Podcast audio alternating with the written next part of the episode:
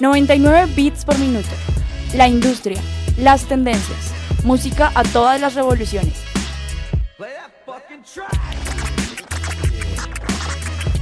Invitados, playlists, datos, eventos, opinión. 99 bits por minuto es un programa del Departamento de Humanidades y Formación Integral.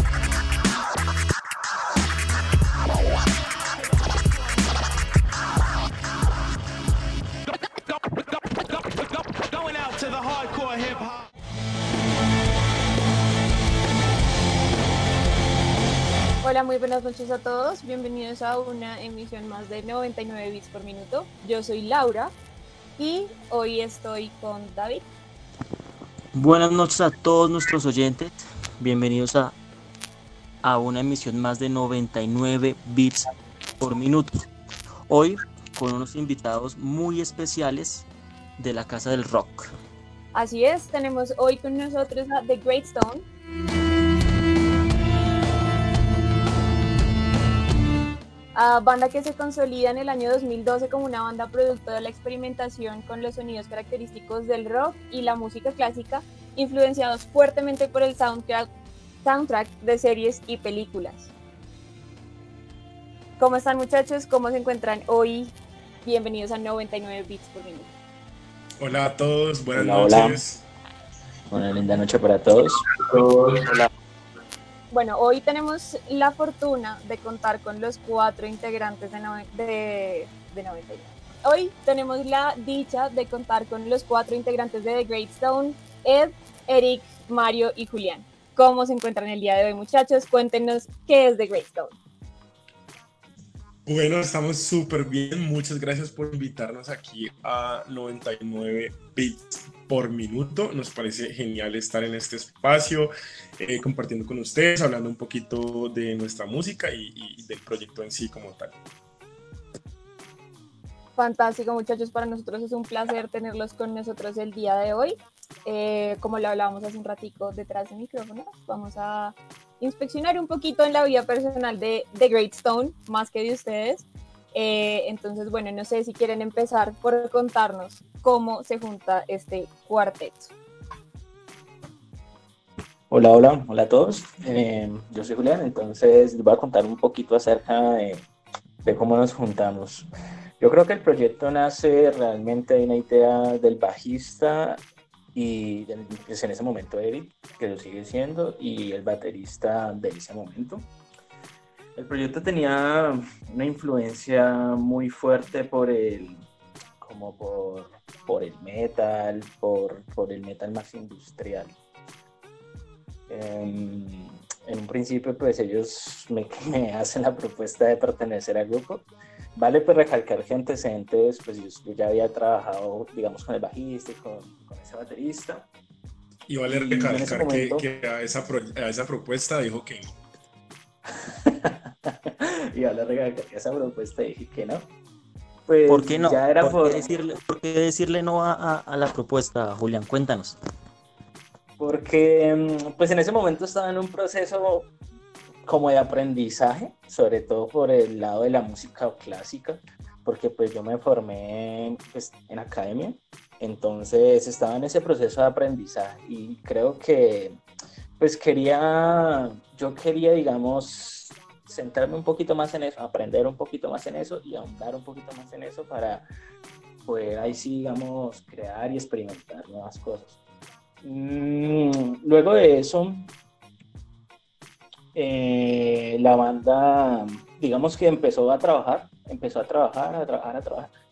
Y como a los tres meses después de ese, de ese, de ese, de ese no, me uní yo a la banda. Y con mi entrada también hubieron varios cambios, varias cosas y modificaciones musicales, porque pues ya la banda dejó de ser un poquito eh, tan industrial a pasar a ser un poquito más, más sinfónica, más incluir elementos de la música clásica.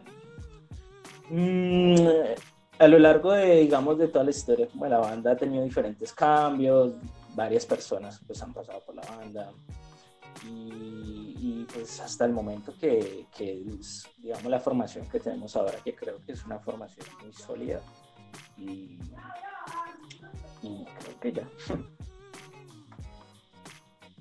Hay algo, hay algo interesante y es el hecho de que, por ejemplo, en estas últimas eh, videollamadas o entrevistas así por este medio, por lo general no vienen la mayoría de integrantes. Y eso que lleguen, lleguen los cuatro es una señal de que la banda sí es muy sólida, o sea, de que sí están los cuatro realmente metidos mucho en el tema. Nosotros tenemos la experiencia que por lo general siempre viene uno o si es mucho vienen dos. Entonces, súper. Súper, pero bueno. Obviamente que, todos los de, los de la banda somos unos desocupados, ¿no? También podría ser esa.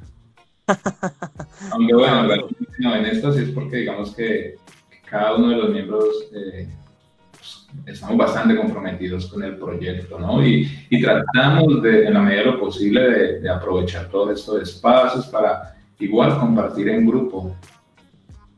Mira que acuñando un poquito lo que dice, yo creo que la banda, la banda se ha caracterizado por tener, digamos, como eh, ideales muy sólidos y uno de estos ideales es como la idea de familia. Digamos que la banda ha creado como este ideal de que todos debemos estar involucrados en las cosas de ella. Realmente eh, la banda no es de una sola persona aquí, la banda no es, no es, no es, una, no es una solamente, realmente la banda es un conjunto. Entonces, de esa misma manera, digamos, todos los miembros hemos tratado como de apropiarnos de eso. Digamos, si la banda va a estar en, una entrevista, pues tratar de que todos estemos, si la banda va a estar en otro tipo de cosas, en grabación, en mezclas, ese tipo de cosas, digamos que eso ha ocasionado que la banda genere como ese sentimiento, digamos, fuerte hacia, hacia las cosas que hacemos. Y yo creo que es un acierto ese, esa idea de, de, generar como ese ambiente familiar en la banda. Entonces, también acudiendo un poquito lo que hice, el hecho de que todos estemos aquí también representa un compromiso, un compromiso con ellos.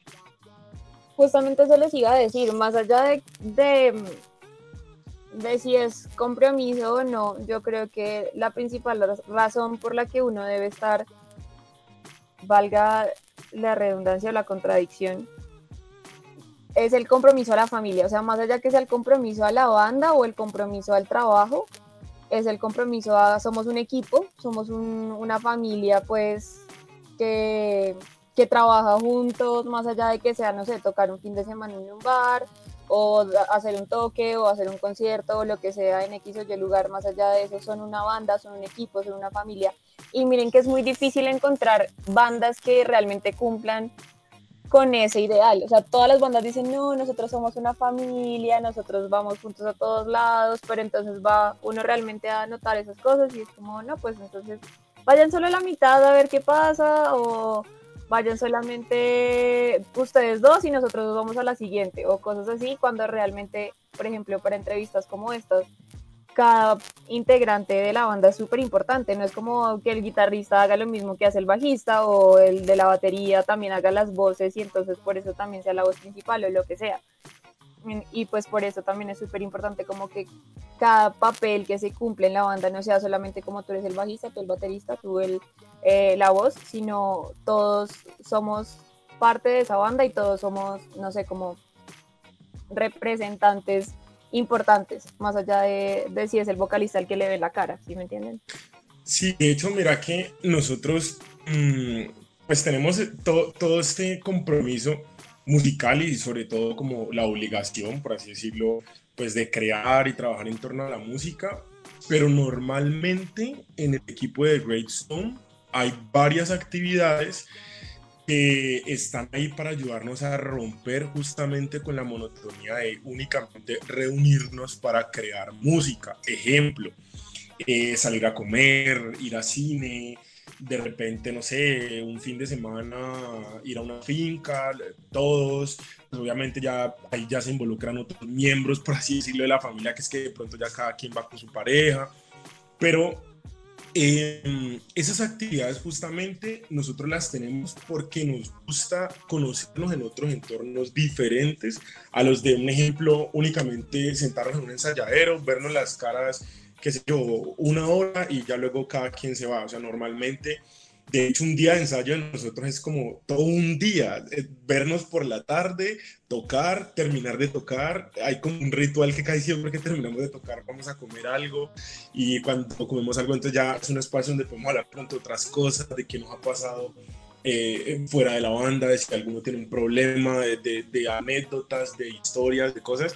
Y justamente eso es lo que hace que de alguna manera en el momento de crear, pues también sea un poquito no sé si la palabra sea fácil porque crear pues nunca es fácil y en esta banda yo creo que menos, pero yo, yo creo que hace que las cosas sean más llevaderas, como más soportables, como que todo ese proceso arduo que hay detrás, por ejemplo, de componer una canción, de, de preparar un show, pues hace que de pronto como que esos otros espacios amortiguen un poquito el estrés que hay detrás del trabajo, pues justamente de la banda como tal.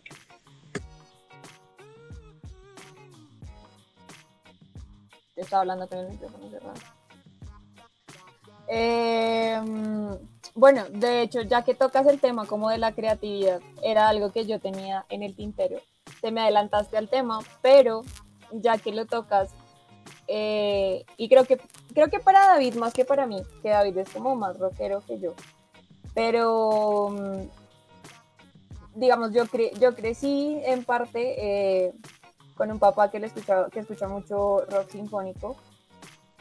Y cuando llegó esta idea a mis manos, me sorprendió mucho porque normalmente las bandas de rock y de metal que tienen algún instrumento de música clásica, como en este caso ustedes, tienen más de uno. No es solamente, no sé, el violino, no es solamente un cello, sino tienden a acompañar ese instrumento de otros instrumentos de música clásica que, digamos, no sé si apoyan, fortalecen o, no sé cómo llamarlo, digamos, ese concepto, pero en ustedes es únicamente un instrumento, digamos, de música clásica, por llamarlo así, porque igual la guitarra también hace parte y las baterías y eso, pero digamos como en el concepto mundano de música clásica eh, sería solamente uno. Entonces, ¿cómo primero, ¿cómo nace la loca idea de decir como mm, esto puede ser una buena idea, ¿no?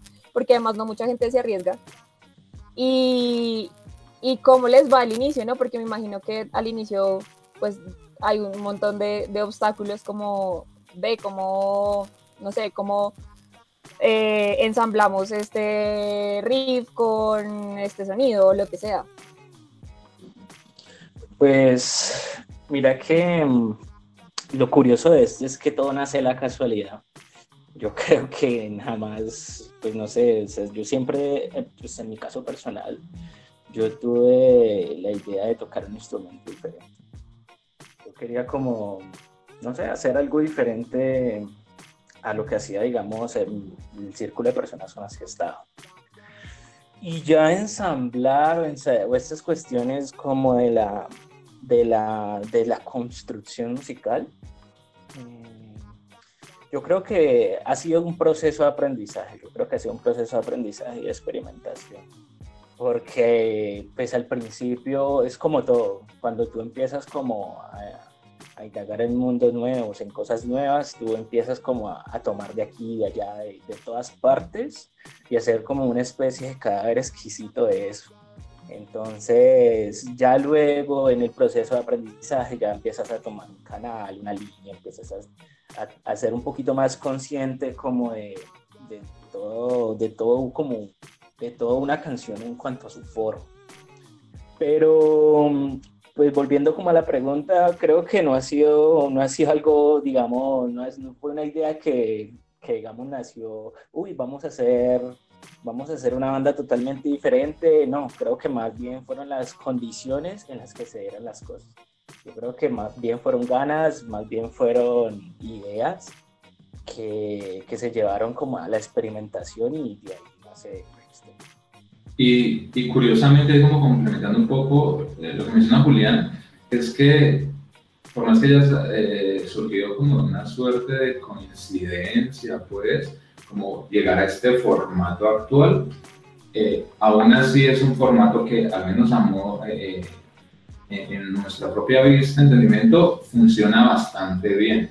Es decir, el, el, el cello, digamos, eh, suele ser un instrumento, como ahora mencionado Laura, de acompañamiento de manera general, pues en el mundo de la música clásica y todo eso, y sí hay conciertos para violonchelo y todo eso, digamos que dentro de la orquesta funge como un instrumento acompañante, ¿no? Más que solista.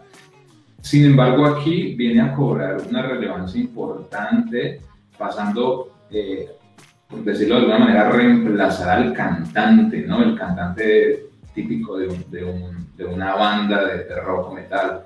Entonces viene a ser un instrumento eh, principal, lírico, que a la vez, digamos que contrapuntea con, con, lo que hace la guitarra eléctrica, con lo que hace el bajo y todo esto.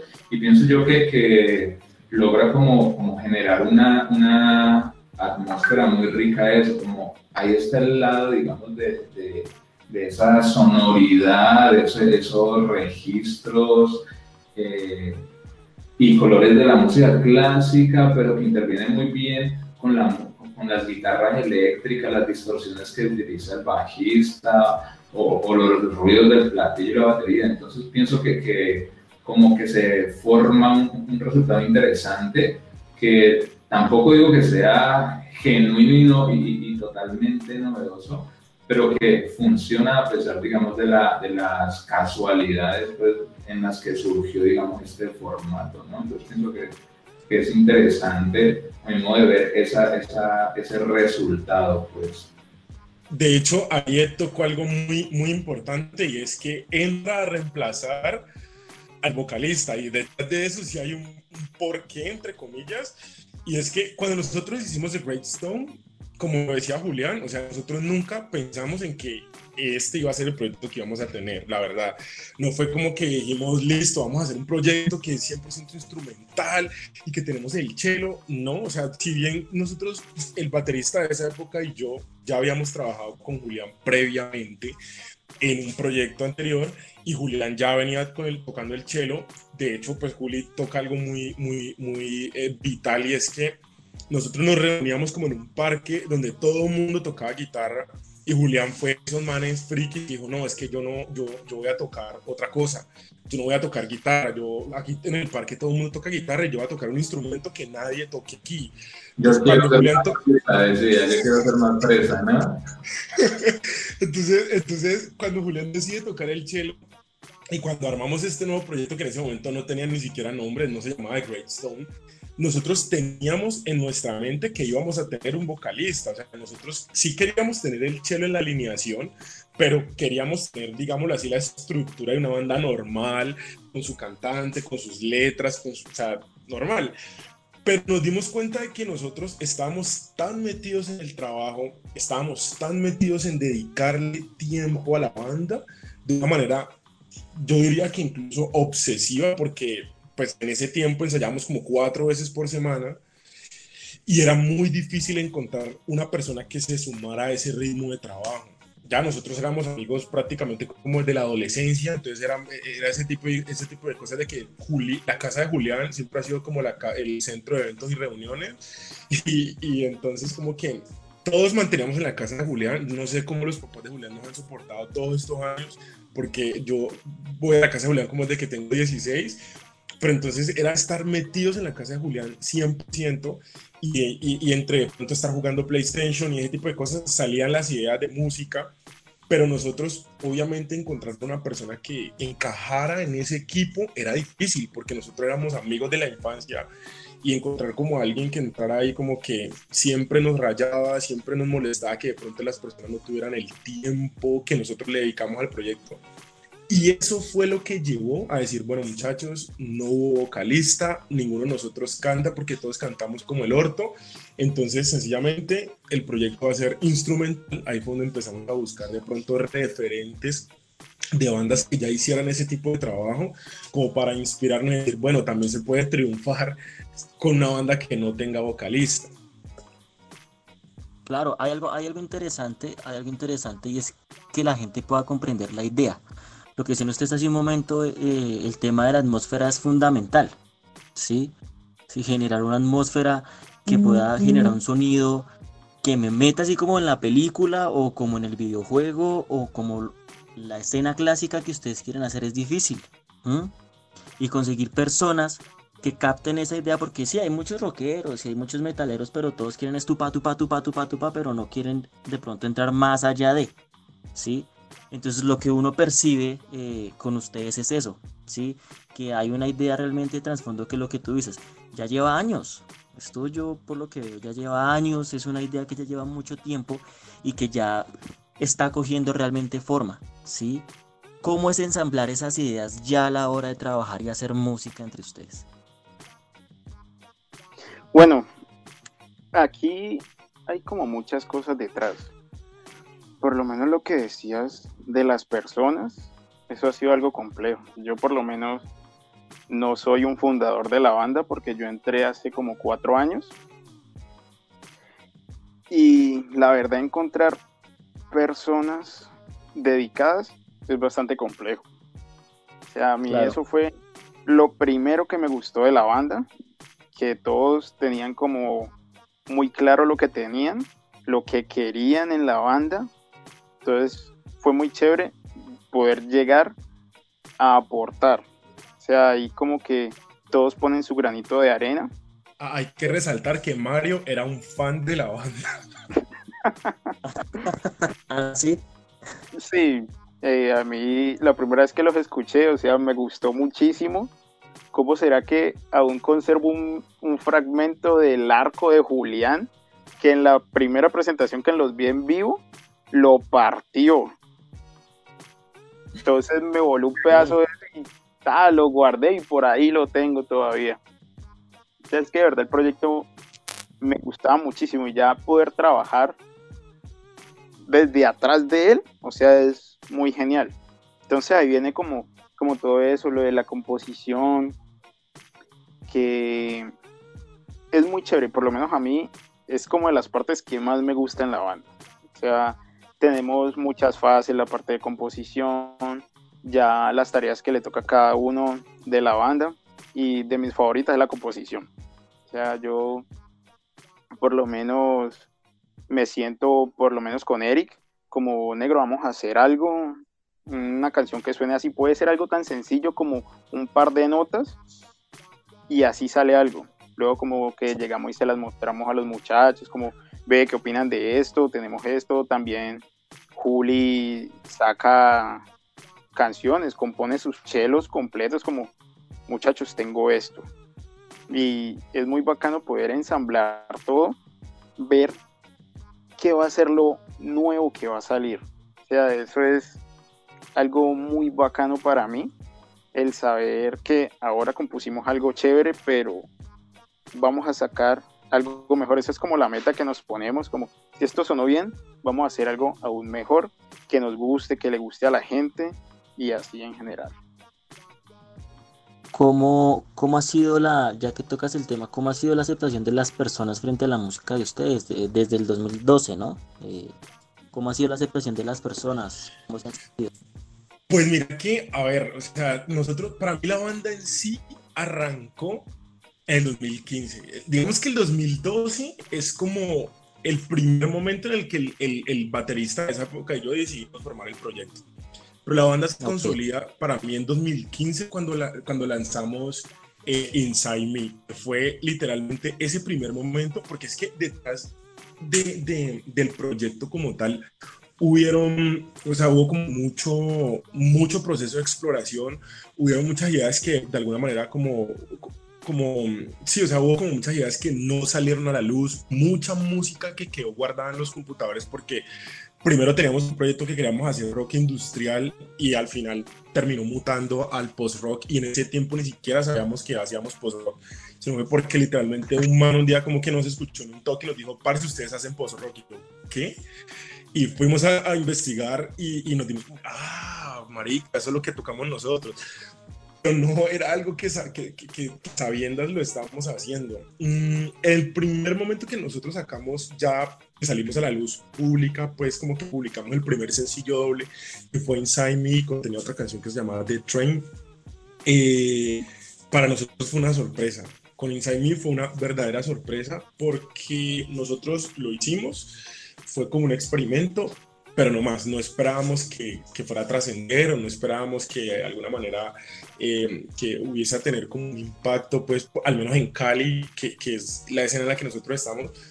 Y por sorpresa de nosotros, pues fue como, como eso que la gente descubrió y que de momento era una banda que tiene chelo, entonces era como la sensación y era como la banda del chelo, o sea, ni siquiera era el nombre de la banda, sino era los del chelo, la banda del chelo, y entonces que era la banda del chelo.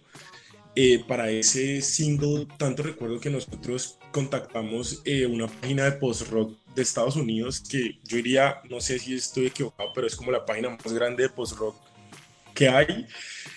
Y yo recuerdo que en esa época les hablamos por el interno de su página de Facebook, les enviamos el, les enviamos como la canción y para sorpresa de nosotros al otro día nos habían contestado de que les había gustado muchísimo y de que iban a de que iban a publicar la canción en la página de ellos.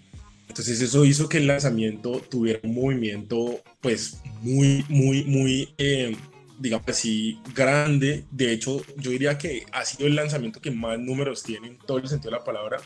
Pero pues eso fue gracias a que, es gracias a que, que una plataforma grande con una base de seguidores muy grandes, pues estaba ahí. Entonces como que era como ese tipo de publicidad que vos soñarías pagar, pero que no vas a pagar, pero, pero que igual la obtuvimos. Entonces ese primer lanzamiento fue muy, muy genial, muy, muy bacano. Claro, es un debut fuerte, ¿no? Sí, digamos que al principio, cuando la banda de alguna manera estaba muy pensada, mm, como, no sé, no sé exactamente cómo describirlo, pero yo lo diría que no era tan digerible, es decir, a la banda ahora, porque pues obviamente ha habido un proceso en el que nosotros hemos visto como cómo se comporta el público y, y, y qué ha pasado, y lo digo porque cuando las primeras canciones y, los primeros shows de pronto eran, eran de esas bandas que vos no sabes qué hacer, vos no sabes si cabecear, vos no sabes si, si poguear, no sabes si sentarte y quedarte ahí mirando a ver qué van a hacer. Entonces al principio la banda era como muy difícil de entender, se podría decir, como que la gente no sabía cómo sollarse la banda. Entonces, eso también nos no, de alguna manera fue como que, ok, no podemos ser como tan freaks, tan, tan introvertidos, sino que tenemos que de alguna manera tratar de involucrar un poquito más a la gente, al público, tratar de pronto en el futuro hacer ritmos que se mantuvieran más para que las personas pudieran como que descansar de tanta densidad, porque al principio yo creo que la banda sí era como muy densa para a mi forma de ver las cosas. Bueno. Sí, siempre. ¿Entras, Lau? Dale. Dale. No, dale tú. No tú. Bueno, eh, siguiendo en, este tema de, del 2015, ¿sí? También hay un tema de, en páginas como México y Chile, ¿sí? ¿Cómo ha sido también este trato con, estos países? Estos países también son bien rockeros. Pues mira que mm, el tema de México es algo que literalmente a nosotros también nos tomó por sorpresa, porque quien se, quien se podría decir, la palabra correcta no es como que se levantó eso, pero en jerga caleña sí, o sea, el que se levantó eso fue el guitarrista de esa época, y él como que hizo lo mismo, o sea, hizo el mismo ejercicio de mandar el 5 de Inside Me a páginas de post-rock en México y páginas de post-rock en Chile, y para sorpresa pues de la misma onda también pasó lo mismo que pasó en Estados Unidos y fue que esas páginas automáticamente les gustó la canción y empezaron a replicarla en sus propias páginas. Entonces eso hizo que también hubiera ya em, público mexicano y público chileno en, pues, en, en, en los escuchas de, de The Great Stone. Fue súper chévere porque la verdad casi que el movimiento, yo me atrevería a decirte que ese primer single se escuchó más afuera que acá mismo en Colombia. Ok, ok, interesante. Interesante eso, y, digamos lo, que, lo que tú dices es, verdad, o sea, el hecho de poder empezar y arrancar ya afuera, o sea, siento que les da un empujón bastante grande, ¿sí? Eh, muchos de los que tenemos bandas eh, arrancamos es de pronto en bares pequeños, eh, primero con los amigos, entonces ya después nos damos a conocer en los bares de la ciudad. Pero ustedes no, o sea, ustedes arrancaron fue al revés. Sí, sí, sí, sí, sí. Empezaron afuera y están cogiendo un poquito más fuerza afuera y ya está, pues obviamente ya han tenido fuerza aquí y pues eso es súper interesante, es, es, algo irónico, ¿no? Pero igualmente es súper genial, súper genial. Hay algo, hay algo que me, que me interesa, eh, digamos ya eh, como hablándolo, es las giras, las giras que han hecho, eh, por ejemplo, giras nacionales, que podemos hablar de, de las giras que han realizado. Las giras, qué pena. En cuanto a las giras, pues digamos que hemos tenido dos giras nacionales en las cuales hemos visitado pues varias ciudades y, ciudades más pequeñas del país, pues no voy a ponerme a nombrarlas porque pues aquí nos quedaríamos porque son bastantes y no, y no las recuerdo todas. Pero yo creo que el tema más importante de las giras, creo que el deberíamos hablar es sobre todo la gestión. Yo creo que el proceso de gestionar una gira o el proceso de hacer una gira para bandas que de pronto nos escuchen, para las bandas que, que, estén interesadas, es un proceso muy auto, autodidacta, por decirlo así. Yo creo que en la banda nos hemos caracterizado por y sobre todo digamos, a, a, personas como Eric, que es como que hace como esa función de community manager que, que es tan importante para la banda. Creo que debería, o debería las, las, las, bandas sobre todo empezar a reforzar eso. Yo creo que el, el crear vínculos con gente de otras ciudades, el crear contactos, el crear eh, unión, eso hace que, digamos, se den ese tipo de cosas. Entonces, como un ejemplo, digamos, las dos giras que nosotros hemos tenido han sido totalmente autogestionadas por nosotros. Eh, nosotros hemos contratado los bares, nosotros hemos hablado con la gente, eh, eh, nosotros hemos organizado las fechas, los calendarios. Entonces, transporte, comida, todo ese tipo de cosas que hacen parte de esa logística. O sea, no les dé miedo enfrentarse a eso. Al principio es un paso, digamos, se, se, ve como un paso gigante, pero luego de que lo haces una vez ya definitivamente quedas como con, con la ganas de seguir haciendo. Hace poco nosotros teníamos una gira internacional para México, pero pues por el tema del COVID y por el tema pues de, de toda la pandemia mundial pues tuvimos que aplazarlo. Pero de la misma forma, o sea, creo que es algo que, que se ha vuelto muy característico de nosotros y es organizar ese tipo de cosas.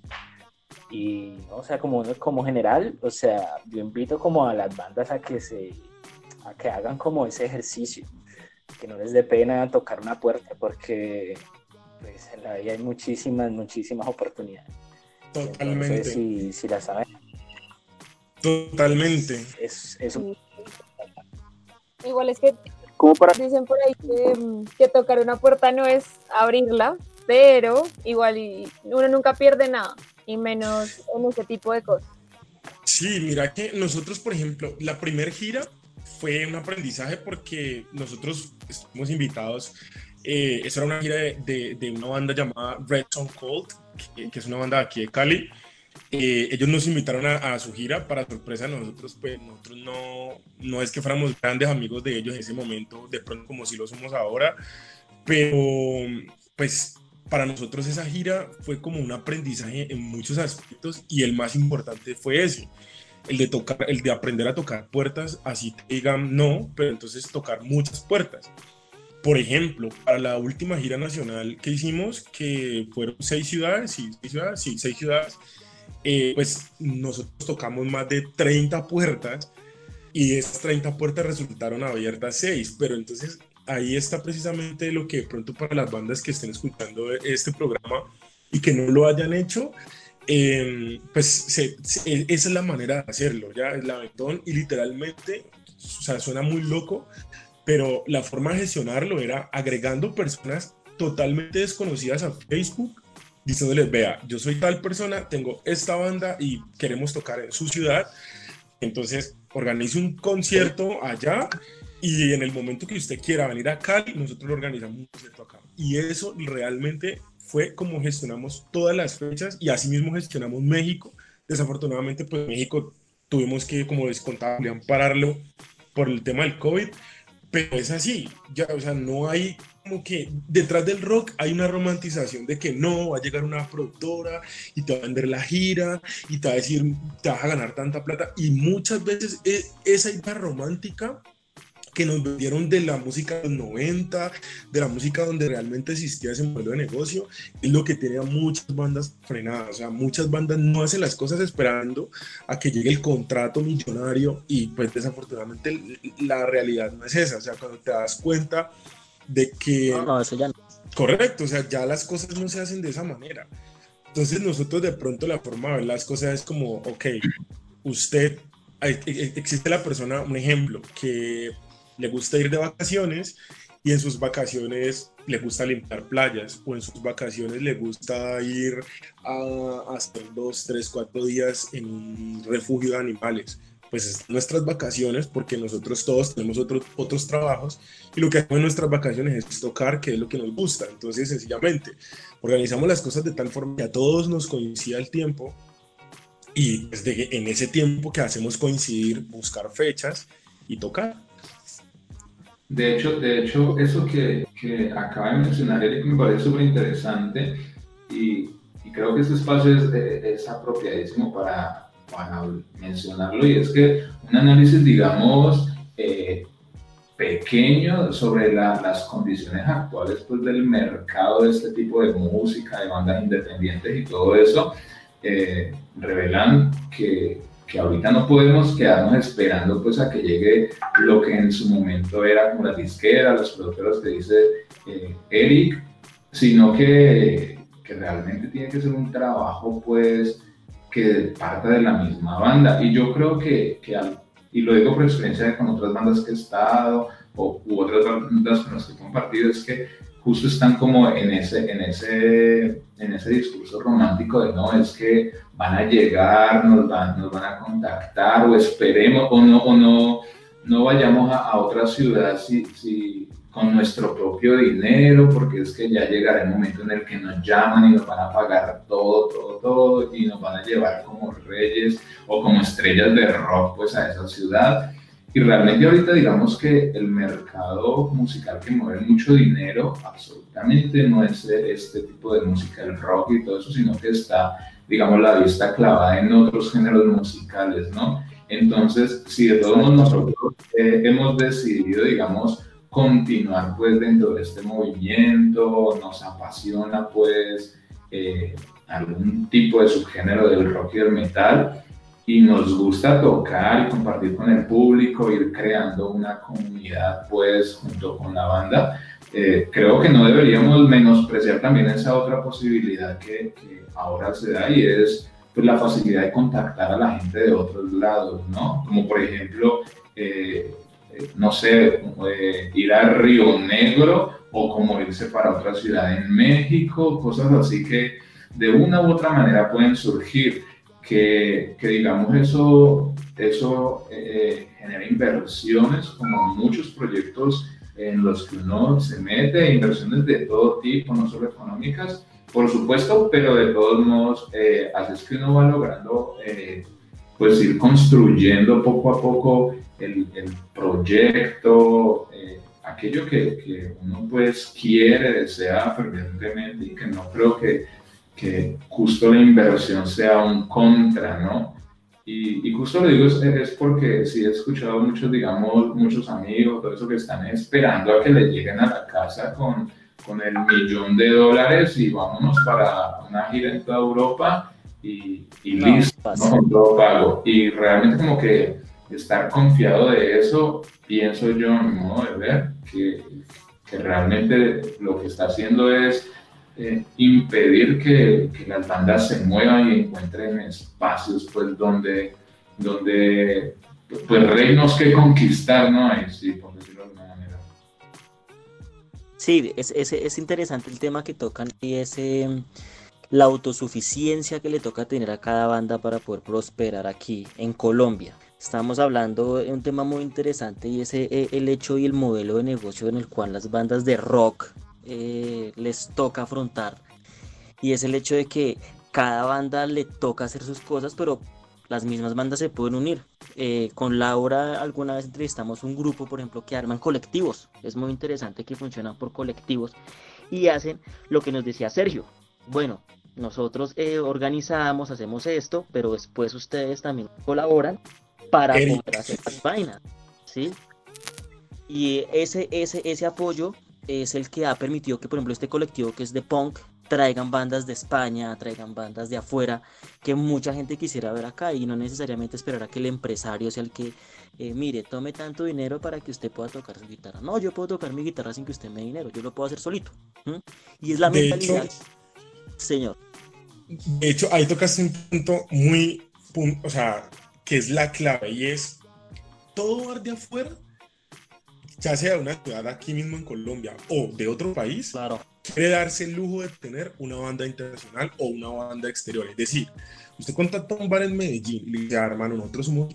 Lo primero que, que, hay que tener en cuenta es que usted sí tiene que tener una carta de presentación buena, que cuando la gente la vea y, y, vea de pronto tu, tu EPK o tu press kit, vea tus videos, vea tus cosas, sea algo que, que le guste a las personas y que sepa que es una banda que tiene una calidad así sea aceptable. Pero yo creo que cualquier bar de afuera, eh, una banda se pone de una manera en bandeja de plata, decir, vea, nosotros vamos a pasar tal fecha por su ciudad y nos interesaría hacer un concierto ahí. De hecho, muchos de los conciertos, cuando em, y si, maquetamos la gira pasada, los nos no fue porque nos dijeran, no, es que no queremos que no toquen acá, o sea, nos dijeron que no, era porque ya esa noche había un show en el bar pero casi todos nos decían como que, y no pueden venir en otra fecha o no, nosotros no, es que tiene que ser ese día porque era una banda que ya teníamos estructurada, pues de que íbamos a hacer, por ejemplo, un recorrido por Colombia, que ya sabíamos qué día pasábamos por Bogotá, qué día pasábamos por Medellín, pero justamente es eso, justamente es saber jugar primero con las monedas de cambio, que es toda banda que de alguna manera ya haya empezado a tocar, tiene así sea un bar en el que toca siempre, en el que toca así sea cada ocho días o cada mes. Y justamente en ese bar es donde puede usted armar conciertos para bandas de afuera. Dígase, no sé, usted hace un trato, por ejemplo, con una banda de Medellín. Chicos, nosotros queremos ir a tocar a Medellín, ustedes pongan allá el backline, nosotros vamos a tocar allá. Y cuando ustedes quieran venir a Cali, pues vienen y tocan. Yo creo que cualquier banda que ya haya empezado a tocar constantemente, pues tiene un contacto, un bar, un venue donde hace sus eventos. Y justamente en, ese, en esos venues, en esos, en, en esos lugares donde usted puede de alguna manera canjear esas presentaciones con otras bandas, eso le da pues la facilidad de que usted pueda girar y moverse por todo lado. Total, y digamos, por ejemplo... Me surge una preguntita, Lau. Lau, Lau. Dígame. Espera. Eh, Sergio, me surge una preguntita. ¿Hay hartas bandas eh, en Cali? Me llamo Eric. que estoy, estoy utilizando una cuenta que se llama Sergio, pero soy Eric. Eric, perdón. Eric, me surge una preguntita. Eh, ¿Hay hartas bandas de, de, rock o este tipo allá en Cali? O sea, eh, ¿es, ¿es harto o más bien son pocas? ¿Del mismo género de nosotros? Sí, o de rock. Eh, General, no o sea, sé, la, la movida en, ok, la movida en Cali, de hecho en este momento yo diría que otra vez está volviendo como a tomar fuerza. Eh, nosotros tenemos, por ejemplo, amigos, están los propios locos que ya estuvieron aquí en, en 99 bits por minuto. Así eh, es. Que de hecho, gracias a ellos es que estamos en este espacio, porque Monovad, que es un amigo, un gran amigo de la banda, fue el que nos dijo como que chicos, este espacio está súper chévere, hablen con ellos. Eh, y ahora como que desde diferentes mmm, movidas en Cali, pues se está como volviendo a, a, aflorar la cosa y yo diría que sí, o sea, hay muchas bandas, hay muchas bandas, eh, desde lo que vos quieras, de hecho, por ejemplo, la movida del hardcore aquí en Cali es una movida muy sólida y yo diría que es una escena envidiada por todos, o sea, quien diga que no es así está mintiendo, que ellos tienen una escena muy sólida, una escena que se apoya mucho, que también es muy cerrada, pero igual, o sea, existe y, y, hacen cosas muy importantes. Entonces yo diría que sí, hay muchísimas bandas eh, actualmente.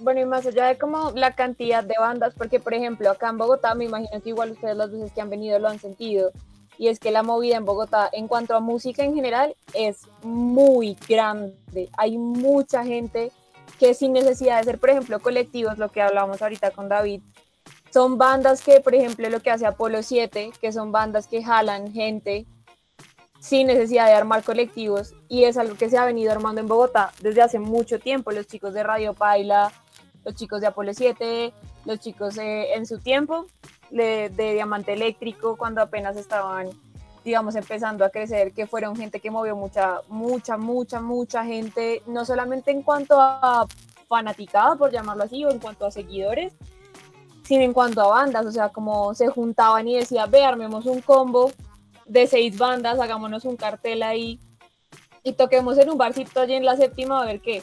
Y llegaba mucha gente.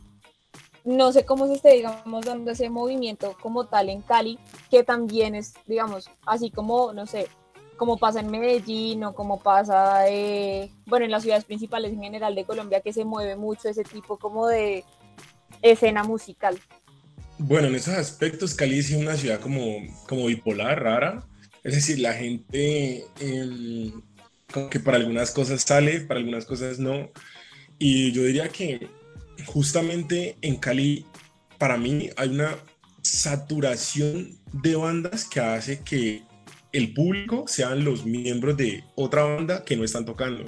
Entonces, eso de alguna forma hace que pues el músico como público es difícil, ya, o sea, uno como músico eh, es no es un público tan conquistable como si lo es la gente que sencillamente quiere escuchar música y soñarse la música y listo. Y en Cali pasa mucho eso, o sea, en Cali hay mucha gente que tiene su proyecto, pero entonces que también va a otros toques.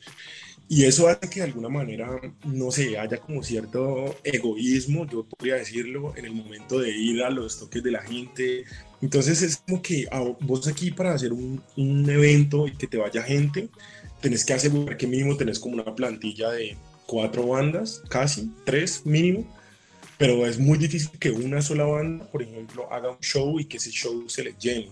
La verdad no, no, no lo he visto. Siempre veo, veo carteles que tienen que hacer con cuatro, cinco, seis, siete bandas para garantizar pues, de que la, la asistencia sea como más masiva. Sí, eso es cierto. O sea, mira, por lo menos acá en Cali se tiene como una cultura completamente diferente a la que por lo menos hemos podido observar en Bogotá y en Medellín. Por eso nos encanta ir a esas ciudades. Si hay público para todo. Aquí yo no digo que no lo haya, sino que aquí la gente es muy rumbera. O sea, la gente te puede estar cada ocho días en una discoteca o en una casa tomando y poniendo salsa. Incluso, incluso los mismos integrantes de las bandas, ¿no? se va para la fiestica. Colores. Colores en mucho álbum. Correcto. Pero entonces acá pasa mucho eso, por lo menos el rock, aunque hay de todos los géneros aquí, porque tú encuentras bandas de todo, de blues, de hardcore, de punk, de nuestros géneros, no son unos nichos tan grandes.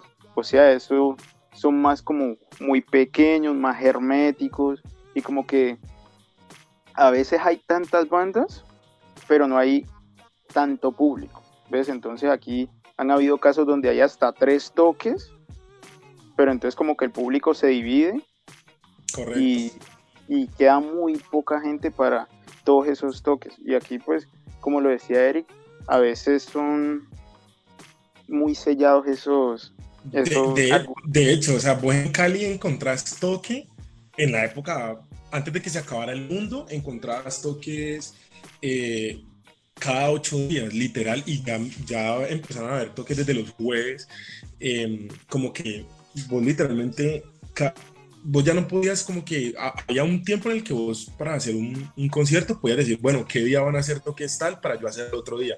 No, ya si vos acabas de hacer un toque, tenés por seguro que ese día vas a tener otro toque competencia en otro bar, en con otra gente.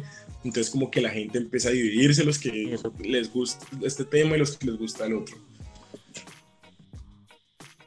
Bueno, para ir cerrando esto porque ya se acabó el tiempo, voy a hacer dos preguntas raras de, de yo no sé, como de reto. Ya, ya, ya, ya, ya vamos más de una hora hablando. Vas a volar. El tiempo se va volando. Entonces, vamos a hacer dos preguntas, cada uno tiene que responder, pero así, vea, volando. No es de pensarlo ni nada. Entonces, eh, ¿cuál es su canción top de The Great Stone y la anécdota? La mía se llama Jesus is the New Black y es una canción que me gusta muchísimo porque mm, el nombre lo sacamos de, de, de, digamos, relacionado a la serie Orange is the New Black y el Orange lo cambiamos por el Jesus. Eh, para sorpresa, luego eh, eh, esa parte Jesus is the New Black, Lady Gaga lo dice en una, en una canción, pero en ese momento no lo sabíamos. Y Claro. Súper, súper bien. Bien. Por lo menos, mira, yo que yo diga tengo una canción especial es como ¿cuál de tus hijos es el favorito? O sea, es difícil. siempre hay un favorito, es difícil, pero siempre hay un favorito. Y yo te la pongo así. Para mí, Super fan. María es Sí. super fan girl. Yo te la pongo así, para que me digas más fan aún. Yo no escogería ninguna de las canciones que yo he grabado. Yo escogería Inside Me porque fue lo primero que escuché de la banda. Y fue lo que, Bien. como lo que me agarró. Que yo dije, no, ya, aquí fue. Canción la vamos a bajar de todas las plataformas. Aquí me les entrego de cuerpo y alma, dijo. Sí, completamente. Súper, súper. Bien. A mí, por ejemplo, Gio también. Me parece que, que tiene una combinación interesante como entre los riffs ponchados que yo suelo, digamos, elogiar de, de las bandas, también tiene una, una sección como calmada y muy melódica. Me gusta muchísimo el tema y sobre todo me encanta tocarlo, pues. Y por último, a mí, 40 y 46. Creo que es una canción linda. Creo que es una linda canción. Y el trasfondo también es chévere, que, que, pues también está relacionado como con, con la muerte de alguien y como que todo ese universo que unió a Killers and Lovers empapó a 41-46. Entonces, para mí es 41-46. De hecho, es, eh, eh, nos parece tan linda, por cierto, que de eso es que salió el, el último EP de la banda, ¿no? 41-46 en remixes que mencionaba Eric en un inicio. Y, y creo que valdría la pena mencionar un poco detallado, y es que fue tomado, fue un single tomado de un trabajo anterior de la banda, remasterizado y además enviado en o trabajado en colaboración con tres DJs de aquí de la ciudad de Cali. Bueno, no recuerdo si uno de ellos es de Palmira, creo, no estoy totalmente seguro, ¿cierto, Eric? Eh, pero entonces trabajando Sí, en con tres DJs más, surgieron entonces los cuatro temas, el 41-46 remasterizado y los tres remixes, eh, versiones eh, de DJs con distintos atmósferas, distintos estilos dentro de su género, digamos, que manejan. Y, y yo creo que por eso fue justo ese tema el que elegimos, ¿no? Muy melódico, a nuestro modo de ver, muy melódico, bonito, como dice Julián, ¿no? Es la palabra que, digamos, yo también le pondría a la canción. De Bueno, hecho, sí, vayan, escuchen el EP y, y bailen, y bailen mucho. ok, vamos. Ah, y que también sa- salió videoclip, ¿no? Recientemente lanzamos el videoclip de ese 41-46 remasterizado, pues, entonces, o sea... Esa era la, esa era la pregunta la que yo. ¿Cómo, Y es bueno, esa es, esa es la pregunta que, que llevamos como el tiempo se nos agota. ¿Qué se viene? ¿Qué tienen preparado? ¿Qué es lo último para The Great Stone? Spoiler. No, no, ¿no? Nos hagan eso que la banda tiene un agüero y yo creo que con eso podríamos cerrar esta entrevista. Pero, Es que- pero yo, yo, yo, yo, yo sí soy un buen spoiler. Mira, es que se viene, recientemente tocamos en el Malagana Rock, un festival que se viene realizando en, en Palmira desde los últimos siete años. Eh, nuestro, primer show, nuestro primer show del año sí. eh, en situación pandémica, pues, en condiciones pandémicas, un streaming, pero digamos que estuvo súper bella la organización, todo el equipo de- del festival fue transmitido el sábado, el, sábado que acaba de pasar lo transmitieron, pero aún así va a salir, digamos, eh, la presentación de banda por banda independizada y esto pronto también, digamos, lo compartiremos a la comunidad de The Weston que, que aún no ha tenido la oportunidad pues, de, de enterarse que estuvimos en ese festival y que vamos a estar en otro festival prontísimo, prontísimo, y yo creo que eso sí no es tan spoiler, eso sí lo podríamos No, no, no, eso sí lo podríamos contar. Eh, digamos que en este mes de septiembre vamos a estar tocando en un festival aquí en Cali que se llama Ciudad de la Fiura, para que estén pendientes. Vamos a estar con bandas gigantes como la Sociedad de la Sombrilla, va a estar también Redstone Cold, va a estar em, los chicos de Estelar, bueno, va a haber mucha gente ahí, Nat Biller, eh, y espero que, que de verdad se eso. Es lo único que podemos decir, que estén atentos, que estamos trabajando mucho para poder traer algo pronto y esperamos que sea algo, se convierta en algo. Pero pues ya, por agüero no, no podemos decir que ese sea algo, esperamos que, que sea algo si salga rápido. Esta banda es súper supersticiosa, entonces preferimos no anticipar todas las cosas, algunas, ¿no? Bueno, pero así está bien. Ya para ir cerrando, muchachos, redes sociales rápidamente. Me encuentran en todo lado como The Great Stone, en Facebook, en Instagram, estamos en todas las plataformas eh, streaming, las que usa todo el mundo, las que no usa nadie. Este, ya. Pues bueno, muchachos, muchísimas gracias por haberse pegado hoy la pasadita hoy por 99 bits por minuto. Muchísimas gracias, Eric. Gracias al equipo 99 bits por minuto por esta entrevista. Nos la pasamos súper chévere y esperamos que cuando escuchen esto la compartan por todo lado. Muchísimas gracias, Ed. Muchas gracias, Laura, David, Lina, por el espacio, por esta charla pues amena y bueno, a escucharla pronto. Pero claro que sí, muchísimas gracias, Mario. Muchísimas gracias a todo el equipo, a las personas que nos están escuchando. Estos espacios son grandiosos porque permiten a las bandas que las personas los visualicen y como conectarse con ellos. Es muy bacano y son estos espacios los que hacen crecer el rock. Así es, muchísimas gracias, Julián. Muchísimas gracias a ustedes, son un gran equipo. Gracias por el espacio. Bueno, pues nada, muchísimas gracias a este maravillosísimo equipo de 99. Gracias, Lina. Gracias, David. Y gracias, Sergio, que estuvieron por ahí escondidos un ratico. Claro que sí. Eh, chicos, muchísimas gracias por estar en una misión más de 99 bits por minuto. Recuerden que pueden contar con nosotros. Un saludo a los propios locos que también estuvieron con nosotros recientemente, también de la escena de Cali. Y pues nada, esperamos que pues puedan haber muchas más experiencias con el rock. Bueno, muchas gracias a nuestros oyentes.